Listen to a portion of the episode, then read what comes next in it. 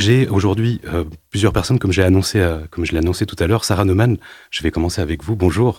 Bonjour. Vous êtes la, secrétaire générale de la manufacture. Euh, je commence avec vous parce qu'on peut penser que c'est particulièrement dans un lieu de formation qui prépare des jeunes adultes à entrer dans le monde du travail qu'il est nécessaire de faire de la prévention et de l'éducation sur les violences sexuelles. Alors, quelles sont les, ressources qui ont été mises en place depuis la vague MeToo ou peut-être avant à la manufacture alors effectivement, depuis la vague MeToo, je crois qu'on peut, on peut l'admettre. Euh, jusque-là, euh, c'est vrai qu'on n'était pas, euh, on n'avait pas vraiment commencé à réfléchir aux outils qu'on devait se donner. Mais ça s'est concrétisé chez nous de se donner vraiment des outils concrets au moment de la lettre ouverte des employés Diane Fabre, en fait. donc c'est 2018. Et c'est à partir de ce moment-là qu'on se dit, OK, vraiment concrètement, quelles sont les mesures qu'on doit mettre en place et qu'on commence à réfléchir euh, évidemment à d'abord une charte, il y a une charte éthique, mais surtout à une directive sur le harcèlement qui donne, qui donne des chemins en fait pour les personnes qui seraient soit victimes, soit témoins. Et puis la première dimension qu'il y a euh, pour nous, c'est de dire que les relations euh, étudiants-enseignants ou étudiantes-étudiants, et dans les deux sens, euh, sont aussi des relations dans lesquelles on ne tolère pas le harcèlement euh, moral ou sexuel, parce qu'en fait, euh, la loi le prévoit pour le travail, mais pas forcément pour les relations au sein d'un lieu de formation. D'accord, et donc du coup, concrètement, ça, ça, concerne à la fois un, espace de prévention, mais aussi des modules de formation. Alors, ça commence évidemment petit à petit, comme, euh, comme tout et comme euh, tout le monde. Ça commence d'abord par une introduction euh, à cette question-là, au fait d'aborder cette question dans le plan de formation, et on commence dans le domaine de la danse, en fait, dans le cadre du bachelor en contemporary dance. C'est là qu'on commence d'abord à donner cette formation la première année, et puis à partir de l'année suivante, on inclut ça à la semaine de la rentrée, donc pour l'ensemble des étudiantes et des étudiants. Euh, et c'est aussi une semaine où il y a beaucoup de temps d'information sur euh, la vie de l'école, ce qu'elle fait, les différentes filières, etc. Et il y a une plage spécifiquement euh, dédiée à cette question-là. D'ailleurs, la première année, on ne sait pas trop comment l'appeler. On l'appelle d'abord sur un projet de planning affaires juridiques. Bon, et puis finalement, on se dit non, on va l'appeler en fait prévention du harcèlement moral et sexuel. On va être explicite. Et c'est ça, c'est d'être explicite l'enjeu de cette information.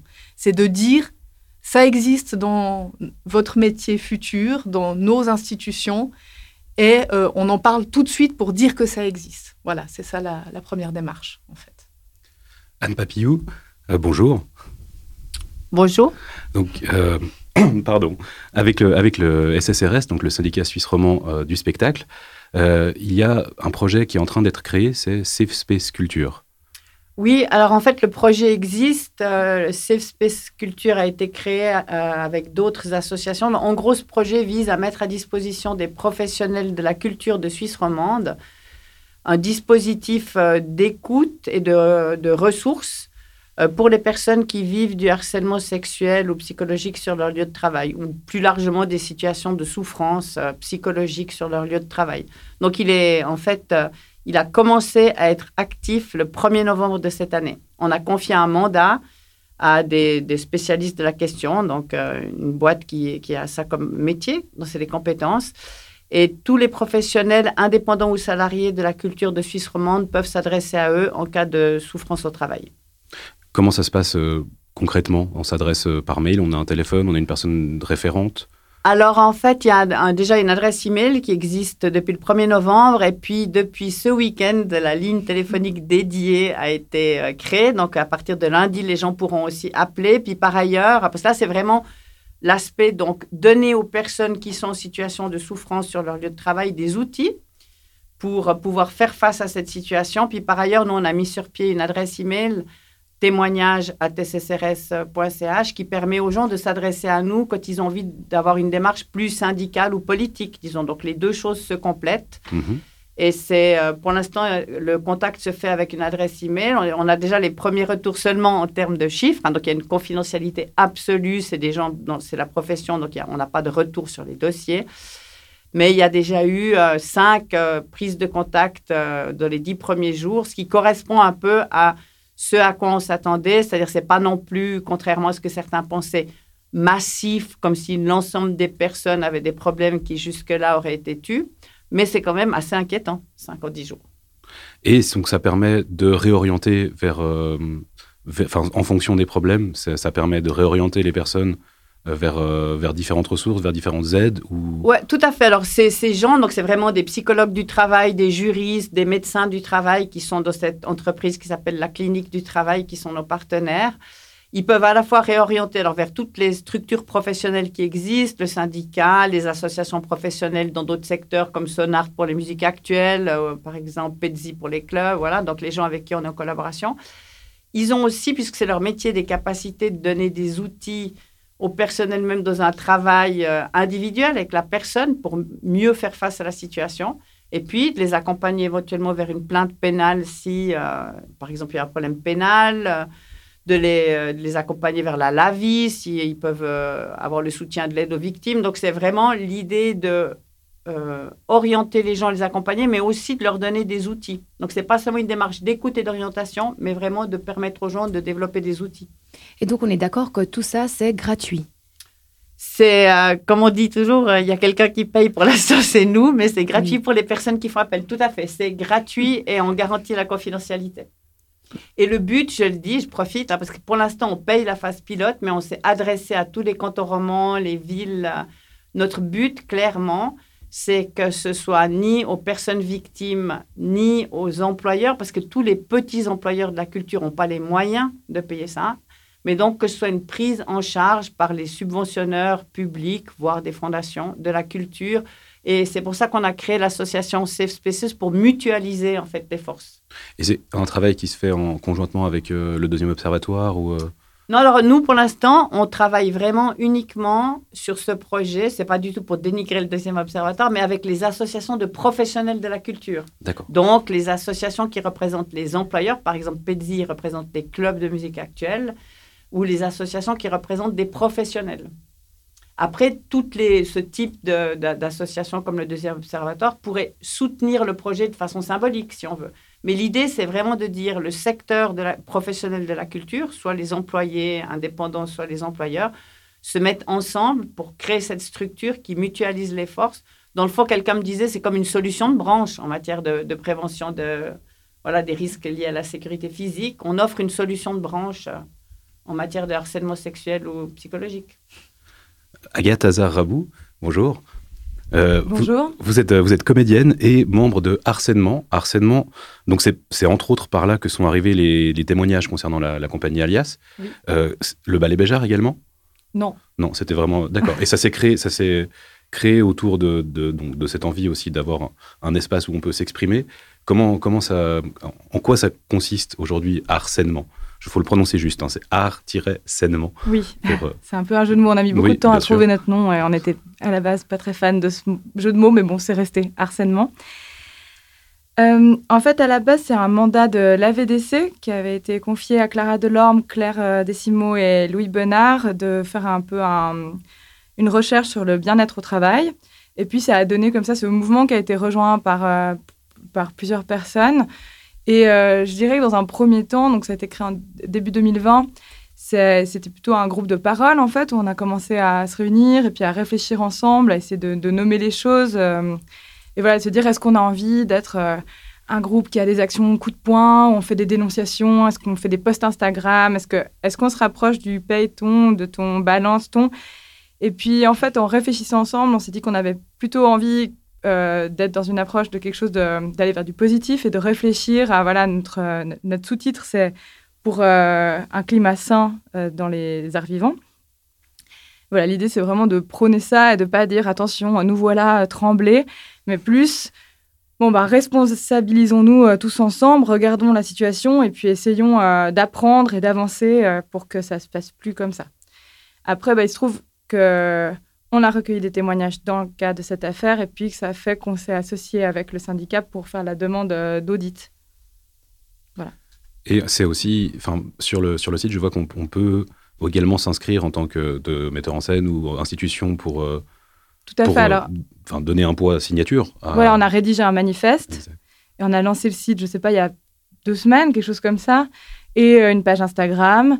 Et du coup, voilà, sur le site, vous trouverez un manifeste que chaque personne ou institution peut signer. Donc, je, rappelle le site art au pluriel sainement SAI, euh, euh, .ch. Tout à fait. Euh, Anne Bruchweiler, Anne Bruchweiler, bonjour, salut, bonjour. à force, je suis désolé, j'ai d'ailleurs j'ai demandé, j'ai proposé à tout le monde de tutoyer, j'ai commencé à m'emmêler les pinceaux. Continuons sur le tu, je, vais le dire. voilà, c'est ma, ma faute. Anne, euh, donc tu es la directrice du théâtre Forum Mérin. Euh, tu as accueilli la compagnie Alias et son chorégraphe plusieurs fois. Aujourd'hui, les relations de travail sont rompues, mais qu'en est-il du théâtre? Est-ce qu'il y a des ressources qui sont en train de se mettre en place pour éviter ce genre de situation à l'avenir au sein de l'équipe du théâtre et avec les compagnies qui sont accueillies? Bah oui, on a vécu un, véritable électrochoc. Euh, ça a été très, très douloureux, en fait, de réaliser qu'on euh, on avait euh, ouvert nos espaces de création à, quelqu'un qui se comportait mal avec les danseurs et les danseuses. Alors, ça s'est pas passé sous notre toit, vraisemblablement, et en tout cas, on n'a pas eu de témoignage dans ce sens-là, mais c'est vrai que ça a été extrêmement troublant d'apprendre euh, les comportements de, ce chorégraphe, dont, on le rappelle, la compagnie est en résidence euh, était en résidence à Mérin depuis euh, une vingtaine d'années. Qu'est-ce qui se met en place? Alors, l'électrochoc, ça a cet effet-là, c'est qu'on a envie d'être actif et, évidemment, ce qu'on se dit, c'est plus jamais ça. Alors, qu'est-ce qu'on met en place pour que ça n'arrive plus? Euh, d'abord, euh, puisqu'il s'agit d'une compagnie en résidence, que c'est la raison pour laquelle elle, faisait ses créations dans le, cadre du théâtre foramérin, c'est imaginer des clauses dans les contrats euh, qui est dans les contrats, dans les conventions de subventionnement, dans les contrats d'accueil et de création et de programmation, euh, il y a différents documents finalement officiels qui sont signés par la compagnie et qui doivent contenir, à mon avis, aujourd'hui, maintenant on le sait, des, des, articles tout à fait explicites. Euh, permettant non seulement, euh, disons, d'interdire ces comportements, mais de sanctionner, en fait, quand ces comportements se déroulent. Parce que ce qui est quand même très compliqué, c'est que le théâtre qui subventionne ou qui accueille euh, une compagnie n'est pas son employeur. On va revenir sur la question de, la subvention tout à l'heure. Voilà, donc en fait, euh, quand on n'est pas l'employeur, on n'a pas de moyen de sanctionner ni d'enquêter. et donc, par conséquent, euh, il fallait trouver un moyen pour le faire. Et ces articles en sont un. Ce qui est intéressant, c'est que j'ai fait le tour de, des mesures de prévention prises ou en, cours d'être réfléchi dans les théâtres euh, genevois, et puis qu'on voit qu'il y a quand même différents outils qui sont mis en place, et notamment la comédie a été proactive dans ce, dans ce domaine-là, puisque dès le départ, ils ont imaginé une petite brochure qui parle des questions de harcèlement. Ils ont affiché euh, des euh, comment les appeler, des avertissements, des, des alors il, y a une charte, il existe une charte, mais je ne sais pas si c'est la charte qui est affichée, mais en tout cas, ce qui est affiché, c'est des règles assez claires qui définissent en fait les comportements inacceptables et qui donnent aussi le, le, chemin dont parlait Sarah pour, euh, euh, pour pouvoir sanctionner ces, ces comportements. Il y a hum, aussi toute la question de la formation et de la sensibilisation, qui je crois est une, question cruciale, parce que finalement, dans le monde de la danse, quand on a interpellé le fameux chorégraphe en question, euh, il nous a répondu euh, que bah, quand on est danseur, quand on est chorégraphe et qu'on mène un stage, on touche le corps de la danseuse euh, et que parfois la main glisse et qu'il n'y a rien de sexuel là-dedans. Subjectif. Mais toute la question, c'est cette zone, c'est comment arriver à définir ce qui est l'abus, en fait, et comment permettre à ces, danseurs et ces danseuses euh, de trouver leurs propres limites et d'être capables de les exprimer. Parce qu'en euh, fait, il y a beaucoup cette question de je dois repérer que le comportement dépasse mes possibilités et ensuite, mais, mais je fais quoi? Je dis quoi? Concrètement, quels sont les mots, quels sont les gestes que je peux avoir pour signifier cette limite? De l'importance aussi de verbaliser aussi ce que c'est le harcèlement. Est-ce que ça comprend dans, le spectre, au fait, de, de, ce harcèlement déjà qui est une chose répétée, mais qui peut aller du langage, hein, de sexisme ordinaire, des petites remarques qui se répètent, ça peut aller au toucher. Et c'est finalement le, le baromètre, c'est le ressenti de la personne. Encore faut-elle qu'elle sache qu'elle peut euh, se référer à ça. C'est du harcèlement. Et, le, consentement, le, carnet rose des créatives en parle. On va en reparler euh, tout de suite, mais avant ça, on va écouter un petit morceau de Anne Sylvestre.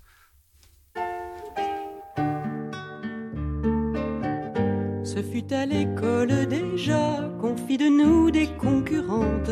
On se regardait chien et chat, on détestait les redoublantes. Souffre, douleur ou bien faillotte, on se poussait toujours plus haut. On s'arrachait les bonnes notes, on pleurait devant le tableau.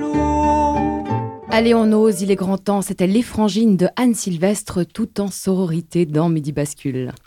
On, en a discuté un, tout petit peu pendant le morceau, donc euh, je vais le ramener, sur, euh, dans, le live la question euh, juridique. Anne Papillou, tu disais que la, différence, en fait, entre autres, entre le mobbing et le harcèlement, c'est l'endroit de la répétition pour que ça soit, pour que soit pénal. Oui, effectivement, dans le harcèlement sexuel, il suffit d'une fois. En fait. Et puis, souvent, les gens, on on a fait pas mal de formations avec un avocat spécialiste de ces questions dans le cadre du syndicat et de séances d'information pour nos membres les gens se rendent souvent pas compte. La limite, elle est assez, le seuil est assez bas puisque effectivement, ça se base sur, comme euh, euh, tu le disais justement à la pause, le ressenti des gens. Donc, euh, en fait, il peut y avoir des gens qui commettent du harcèlement sexuel à leur insu, à l'insu de leur plein gré. Pour la plupart du temps, dans les cas que j'ai vus, qu'il y a des répétitions ou des actes flagrants, c'est rare que ce soit à l'insu de leur plein gré. Mais il suffit d'une remarque sexiste, d'une plaisanterie. Euh, sexiste ou à contenu sexuel pour que ce soit déjà le cas juridiquement. Lucie Hayden-Benz, euh, bonjour. Bonjour. Merci d'être là également. Donc Lucie, tu es danseuse, comédienne, chorégraphe. Euh, tu as toi-même vécu des, situations graves au début de ta carrière. tu me disais que c'était 2006-2007, donc un moment où il n'y avait pas de, ressources. Aujourd'hui, tu as entendu un petit peu ce qui commence à, à s'organiser, ce qui se met en place. Est-ce que c'est des ressources que tu aurais pu solliciter? Ou, euh, déjà, est-ce que tu en aurais, enfin, est-ce que tu en as eu connaissance? Mais si tu en avais eu connaissance, est-ce que tu te serais senti de les solliciter? Enfin, c'est quelque chose qui aurait pu changer la donne? Oui, absolument. Alors, je vois une nette différence entre, euh, effectivement, aujourd'hui, euh, ce qui commence à se mettre en place, la parole qui se libère, et la situation à l'époque où vraiment c'était d'une normalité de dire ah, mais comment t'as eu ce job? Bah, bah oui, t'as couché avec le chorégraphe. Enfin, c'était vraiment. Euh, tout le monde le savait quelque part, mais personne ne réagissait. Et il n'y avait pas cette conscience de dire ben non, c'est pas normal du tout. Euh, j'ai pas besoin de passer par là pour avoir un job. Euh, j'ai pas besoin de, traverser euh, ça pour affirmer ma carrière. donc, ce, ce démantèlement de, de ce de, voilà, de cette normalité, pour moi, ça, me semble vraiment crucial à ce moment-là. Et je pense qu'effectivement, aujourd'hui, euh, en ayant toutes ces ressources, il y a moyen d'avoir les moyens de réagir différemment. Et du coup, à l'époque, vers qui ou comment est-ce que tu as euh, euh, géré ça finalement avec toi-même? Avec moi-même. Voilà, c'est ça. Exactement. Euh, non, mais parce que c'est vrai que c'est crucial. Là, quand, on voit la parole qui se libère, on voit que souvent, c'est des choses qui se passent vraiment en dehors même des institutions. Donc, euh, voilà, le chorégraphe amène la personne dans, chez lui. Euh, c'est même en, amont d'un contrat où il n'y a même peut-être pas de signature de contrat mhm. ensuite. Donc, c'est dans toute cette recherche vraiment de travail, la précarité de de, du métier euh, est vraiment à la source de ça. C'est tout un engrenage. On est précaire, donc on accepte n'importe quelle condition. Euh, on a l'impression qu'on doit vraiment euh, accepter tout ça pour, pour y parvenir. et maintenant que, voilà, que, que, ça se questionne vraiment, que, que les institutions mettent en place des ressources, j'ai bon espoir que ça change. Après, voilà, le fait que justement ces choses se passent en dehors des institutions la plupart du temps, euh, me, fait dire aussi qu'il ne faut pas se limiter à ça. C'est-à-dire que c'est un problème vraiment structurel, il faut continuer à le questionner euh, pour trouver ensemble des ressources. Euh, Anne Bouchweiler, je sens que tu as, tu as envie de réagir. Mais moi, j'aimerais questionner cette histoire de la personne de confiance. Parce que c'est une ressource, mais si on ne connaît pas la personne, est-ce qu'on lui fait confiance? En fait. C'est quand même très particulier, ce truc qui a un numéro de téléphone, il y a quelqu'un qu'on n'a jamais vu, euh, qu'on ne connaît pas, à qui tout d'un coup on livrerait quelque chose qui est aussi intime. Est-ce que toi, Lucie, tu ferais ça? Est-ce que c'est la personne de confiance? Euh, Agathe, tu, tu, ah, tu veux bah, bien? Peut-être plutôt une institution qui a mis ça en place. Alors, en l'occurrence, euh, dans l'administration mérinoise, il y a un dispositif effectivement externe qui permet à tout collaborateur, collaboratrice euh, d'appeler quelqu'un pour déposer une problématique euh, liée au mobbing ou à, l'atteinte à la personnalité. Et cette personne va vraisemblablement l'aider à définir, à qualifier le type d'atteinte et, éventuellement à prendre les mesures qui s'imposeraient. Sauf que, on l'a vu par exemple dans le cadre de la RTS, il y avait un dispositif externe, mais personne ne s'adressait à ce dispositif parce qu'on ne connaissait pas les gens. Euh, et, je, me demande si aujourd'hui, euh, une, danseuse, une danseuse indépendante euh, aurait l'idée d'avoir recours. Mais ça m'intéresse d'avoir ton, ton, avis, Lucie. Alors, je pense que le fait que ça devienne maintenant si collectif et qu'il y ait une sorte de solidarité qui se mette en place, ça favorise l'ouverture de la parole, même envers des, personnes qu'on ne connaît pas. je pense que le réel problème, en tout cas à, mon époque, c'est qu'il y avait pas de solidarité, euh, même quand on se faisait humilier euh, publiquement euh, pendant les répétitions, même les autres danseurs ne réagissaient pas. Il y avait une telle peur de, de voilà, de, se faire griller, comme on dit, mm. qu'on ne pouvait pas compter vraiment sur, sur le fait que cette parole soit entendue, qu'il y, ait une réelle prise au sérieux. Alors je ne pense pas que ce soit le fait qu'on connaisse la personne personnellement ou pas qui joue un réel jeu, c'est qu'il y ait cette confiance, en tout cas, qui puisse être établie dans la, dans la solidarité qui va s'en suivre. Sarah Neumann oui, merci. C'est vrai que ça, ça a été une de nos questions à la, manufacture quand on a voulu mettre en place ces personnes de confiance. C'est est-ce qu'on aura confiance euh, dans les personnes de confiance? Donc nous, on a, deux structures différentes, que ce soit pour les employés euh, ou pour les étudiants. Volontairement, on ne fait pas appel aux mêmes ressources hein, pour les employés pour les étudiants, mais dans les deux cas, il y a, euh, on, les connaît, où il y a une approche préalable. Les étudiants, en fait, cette introduction à la semaine de la rentrée, elle est donnée par les personnes de confiance. Je précise qu'il y en a deux à la manufacture, un homme et une femme. Et puis, euh, pour euh, les, les, membres du personnel, on organise régulièrement, en fait, des formations à qu'est-ce que c'est le, bien-être au travail, qui sont donnés par un des représentants de l'institution qui nous accompagne pour les collaborateurs, ce qui fait que l'ensemble des personnes ont à un moment donné la possibilité de croiser ces mmh. personnes de confiance. Après, moi, sur le fond, euh, c'est vrai que je suis vraiment euh, d'accord avec ce que dit Lucie. on a aujourd'hui aussi plus de solidarité, on voit aussi des réactions très vives, des observateurs, des témoins, de, de sororité, voire de fraternité dans certains cas, sur les situations qui font qu'effectivement, probablement, il y a aussi moins d'isolement. Mais à l'arrivée, tout ça, c'est des mesures euh, qu'on doit mettre en place et qu'on doit garder, mais dans le but qu'à un moment donné, le, système change de fonctionnement. C'est-à-dire que oui, euh, ben, aujourd'hui, systémiquement, euh, voilà, la violence, une forme de domination, etc., elle est normale. Elle ne l'est pas, mais enfin, elle, existe malheureusement normalisée dans les professions euh, des arts vivants comme dans plein d'autres professions. Mais euh, à l'arrivée, le but, c'est que le fonctionnement change, mais ça va prendre je pense, malheureusement, un peu de temps. C'est vrai que bah, pour ça, il y a entre autres une, une, ressource qui est sortie, un guide pratique pour l'égalité de genre, qui, qui, circule maintenant depuis la rentrée. C'est le carnet rose des créatives. Oui, en septembre, le Festival des Créatives a publié un guide pratique pour l'égalité de genre dans les milieux culturels, le fameux Carnet Rose. Donc, quatre thématiques qui sont autant de luttes sont explorées l'égalité et la diversité dans les programmes et les équipes, l'égalité salariale, la conciliation vie privée et vie professionnelle et le harcèlement euh, sexuel. Et on est d'accord, toutes ces thématiques sont dans le fond reliées car les lacunes de l'une creusent aussi celles de l'autre. Euh, pour chaque enjeu, il y a une analyse de la problématique, des pistes d'action, des outils, des exemples de bonnes pratiques et un éclairage côté ressources juridiques. Et puis, euh, à noter aussi qu'au chapitre harcèlement sexuel, on définit d'entrée le spectre de ce qu'est le harcèlement sexuel, on en a parlé, hein, qui va de la remarque déplacée jusqu'au viol. Et à noter enfin qu'il est également question d'une thématique vraiment très important qui est le harcèlement euh, de personnes LGBT au travail, car oui, cette communauté est tout particulièrement visée et euh, des études et des chiffres le, confirment. C'est aussi, aussi l'occasion de, de, parler de côté structurel. Ça a été évoqué plusieurs fois. C'est vrai que très souvent, ces situations sont traitées de manière situationnelle. Euh, on parle d'une personne problématique, on parle et, en fait, ben, on se rend compte et ça c'est un, excellent outil pour se rendre compte euh, je vous l'avoue, aussi surtout quand on est de l'autre côté, euh, que, c'est quelque chose vraiment de structurel, de beaucoup plus de beaucoup plus présent, de beaucoup plus nombreux, enfin, il y a de beaucoup plus nombreux cas que ce qu'on peut penser. Anne Papillou, tu as, tu as participé aussi à, pour, le, pour le, la création de ce carnet rose. En tout cas, j'ai trouvé ton nom dans oui, la partie. Oui, j'ai témoigné. J'ai pas, témoigné, j'ai pas participé à la création, mais j'ai été entendue. Enfin, j'étais, voilà, j'ai participé au contenu du carnet rose. Mais j'aimerais revenir sur ce qu'a dit Anne tout à l'heure. Euh, par rapport aux personnes de confiance. D'abord, une des choses qui m'a frappée dans ces différentes affaires, euh, c'est que dans le fond, le syndicat n'était pas l'interlocuteur privilégié. Pas du tout. Ça veut dire que dans la plupart des affaires qui sont sorties, il y avait aussi bien avant ça interfaçation. Hein. Euh, c'est pas aux syndicats qui se sont adressés, mais plutôt aux pairs, c'est-à-dire aux collègues, ben, comme euh, les, personnes qui, sont qui ont créé ce collectif de harcèlement.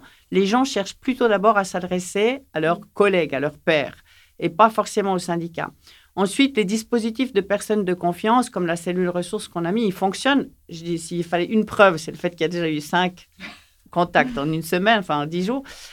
Mais surtout, je voulais dire ce qui est destructeur. Et c'est là qu'on euh, attend vraiment une attitude extrêmement ferme et proactive de toutes les institutions au sens très large, pas seulement les lieux de création, mais les subventionneurs, les conseils de fondation ce qui est destructeur, c'est que les victimes ne sont pas entendues. Dans, l'affaire de la RTS, par exemple, puisque c'était sur la place publique, le syndicat avait porté la chose devant euh, la direction de la RTS depuis plusieurs années. Dans l'affaire du BBL, je rappelle que les premières dénonciations des professionnels datent de 2008. En fait, ce qui est destructeur, c'est le fait que la parole ne serve à rien. Ça, c'est le meilleur moyen d'éviter que les gens osent prendre la parole. Parce que quand on voit le courage qu'il faut aux gens qui, osent, qui, qui prennent, euh, voilà, qui, qui essayent de témoigner, de porter la parole, de signaler quelque chose qui ne fonctionne pas, qui a en plus des procédures qui se mettent en place parfois, c'est déjà pas gagné, hein, parce que moi, pour obtenir l'audit, dans certains cas, je peux vous dire qu'il a vraiment fallu mettre les deux pieds dans la porte et pas seulement un.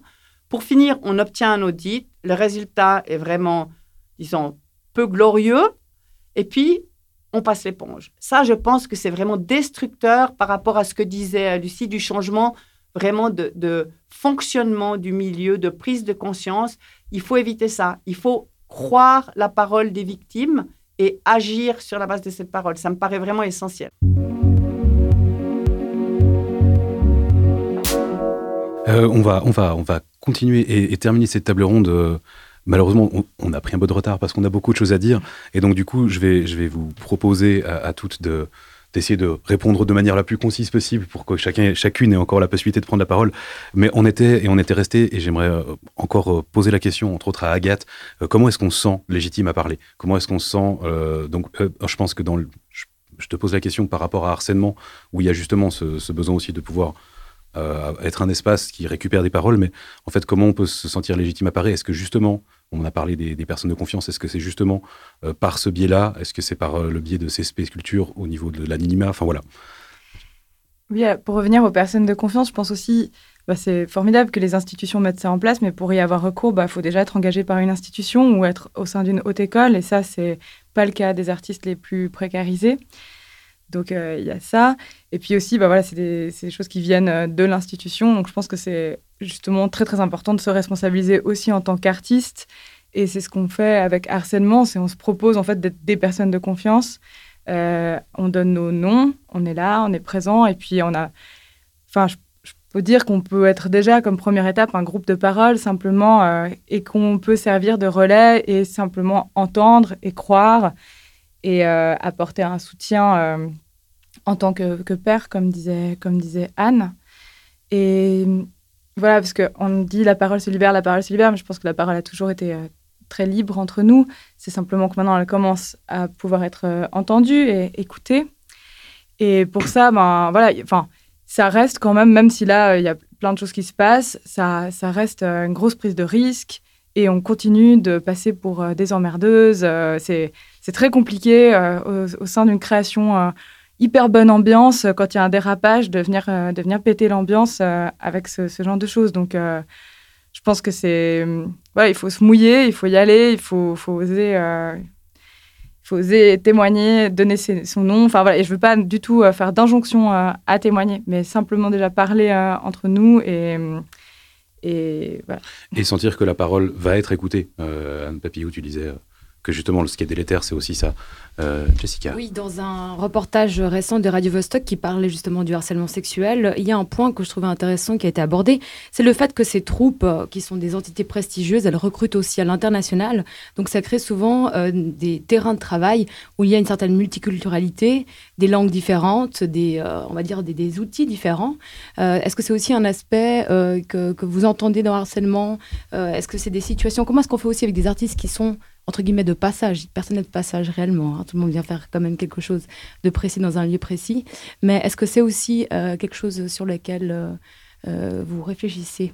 Bah, je pense qu'au-delà même d'avoir des personnes de l'international ou quoi, tout le monde a une histoire différente, des limites différentes, des sensibilités différentes. Donc, dans tous les cas, c'est difficile d'avoir un modèle et puis de l'appliquer. C'est pour ça que c'est compliqué de se sentir légitime, c'est compliqué d'établir les règles de qu'est-ce que c'est qu'un dérapage, qu'est-ce qui fait. Et c'est pour ça que je pense, et ça a déjà été dit ici, la priorité, c'est que chacun, chacune ait de l'espace pour pouvoir formuler ses limites.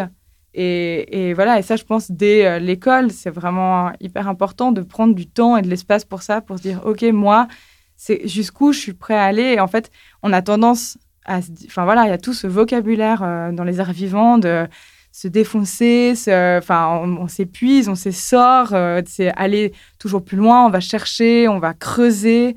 Il y a tout cette, euh, un peu cette imagerie, ce romantisme aussi de cette profession où il faut, plus on va être profond, plus ça va être intéressant. Puis je pense que là, il y a aussi un mythe qu'il faut, qu'il faut balayer complètement. Anne, Anne. Oui, on entend qu'il y a une question d'assertivité en fait. C'est-à-dire que moi, pour avoir parlé avec un certain nombre des danseuses qui avaient travaillé avec euh, la compagnie Alias, j'ai compris qu'il y en avait quelques-unes qui n'avaient jamais été euh, sollicitées euh, de manière inadéquate. Et ce qu'elles me disaient, c'était qu'elles sentaient qu'elles avaient un positionnement intérieur qui empêchait qu'on vienne les solliciter. C'est ce qu'elles m'ont dit. Hein. Et une des questions que je me suis posée, c'est est-ce qu'il n'y aurait pas moyen aussi dans la formation euh, de travailler sur ces questions d'assertivité, en fait, sur ces questions de confiance en soi et de capacité à dire ses propres limites.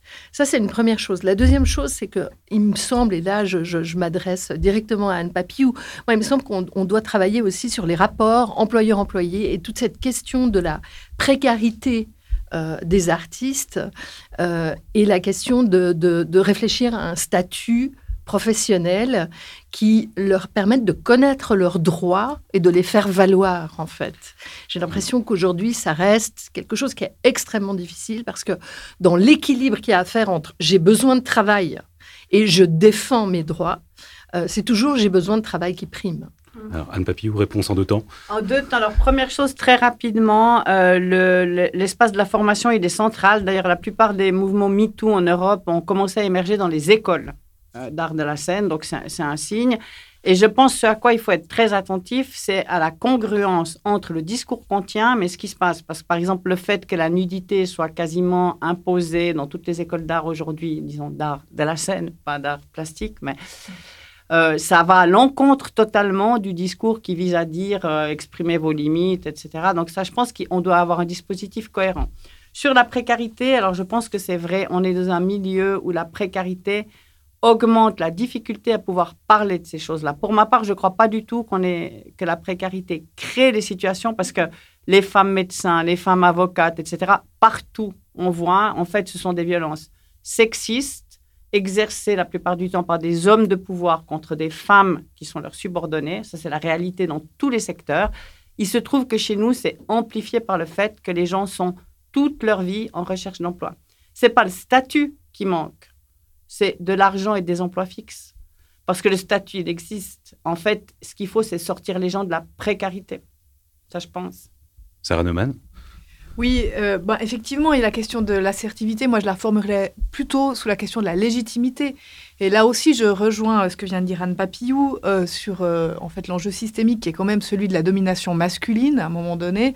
Et ça, au-delà de nos écoles et de nos théâtres et de nos festivals, c'est vrai que pour pouvoir être celle qu'on ne vient pas aborder, c'est peut-être une question de confiance en soi, de légitimité et que cette légitimité, elle s'acquiert aussi avec le temps, avec la maturité, et puis aussi peut-être plus on est jeune, plus on est fragile, plus on est précaire, et selon aussi ce qu'on a vécu chacune, chacun euh, dans sa vie euh, avant, eh ben, on a plus ou moins euh, ces outils pour être celle qu'on vient ou qu'on ne vient pas chercher, et qu'on engage ou qu'on n'engage pas. Je trouve que c'est compliqué de mettre de nouveau ça sur le côté de la personne qui est la victime. Hein. Mmh. ça devrait être la victime qui doit être assez solide pour qu'on vienne mmh. pas... Euh, lui faire des propositions qu'elle a refusées. Non, je pense que le plus simple, ça serait qu'on lui fasse pas des propositions qu'elle a refusées, en fait. C'est le coup de la mini c'est à peu près. Euh, peut-être une dernière question, mais très rapidement, parce que justement, on a, on a parlé de ce côté structurel, euh, et ces événements structurels, donc voilà, ça englobe ben, le, patriarcat, la culture du viol, justement aussi une surreprésentation masculine au poste de décision. Alors, est-ce qu'il faudrait, et peut-être vraiment une réponse un peu par oui ou par non, je suis désolé, mais j'aimerais avoir le temps de développer cette question, est-ce que c'est l'endroit du quota? Est-ce que d'amener de la parité dans les, sub, dans les subventions? Est-ce que c'est... jusqu'au au moins jusqu'au moment où c'est plus problématique? Voilà, c'est vraiment une question. Le, mot quota fait toujours très peur. Et en même temps, est-ce que c'est vraiment pas comme ça, pas un des seuls moyens d'arriver à une vraie parité? Euh, alors, on a, on a eu des oui. Euh, dans les arts de la scène, je ne sais pas si c'est des quotas qu'ils font. Mais si on parle des arts de la scène, en, l'occurrence en Suisse romande, on est dans une situation beaucoup moins catastrophique que nos camarades français, par exemple. Mais il faut trouver des moyens pour favoriser les postes de pouvoir pour les femmes, complètement, y compris en donnant des moyens de se former pour les femmes qui souhaitaient prendre. Les quotas restent quand même euh, une option euh, qui est particulièrement radicale. Donc euh, c'est un outil. Face à un problème particulièrement radical. Donc c'est aussi encore un autre débat, hein, la question du quota. Oui, mais c'est vrai que euh, c'est de telles machines de pouvoir qui sont souvent euh, dominées justement par des, des hommes. Euh, changer ce rapport-là, ça permettrait de, aussi de défaire un peu ces machines de pouvoir. Et puis voilà, c'est une manière d'aborder le problème et je pense que c'est la bonne. Je crois qu'on va devoir refaire une émission en vous réinvitant pour parler sur les quotas et, et, et, très volonté qui prennent la parole comme José l'a fait tout à l'heure, parce qu'on est un parterre de femmes et c'est important que des hommes prennent la parole comme lui. En effet. Merci encore, merci énormément. Donc euh, Anne Papillou du, syndicat suisse roman euh, du spectacle, euh, Agathe Hazard Rabou de comédienne et de harcèlement, Lucienne Unbenz, comédienne, chorégraphe, Sarah Neumann de la manufacture et Anne Bruchweiler, directrice du théâtre Forumer. Merci énormément de vous être prêté au jeu de cette discussion. Et je vous souhaite à toutes une belle journée. Merci. Merci. Merci. Merci.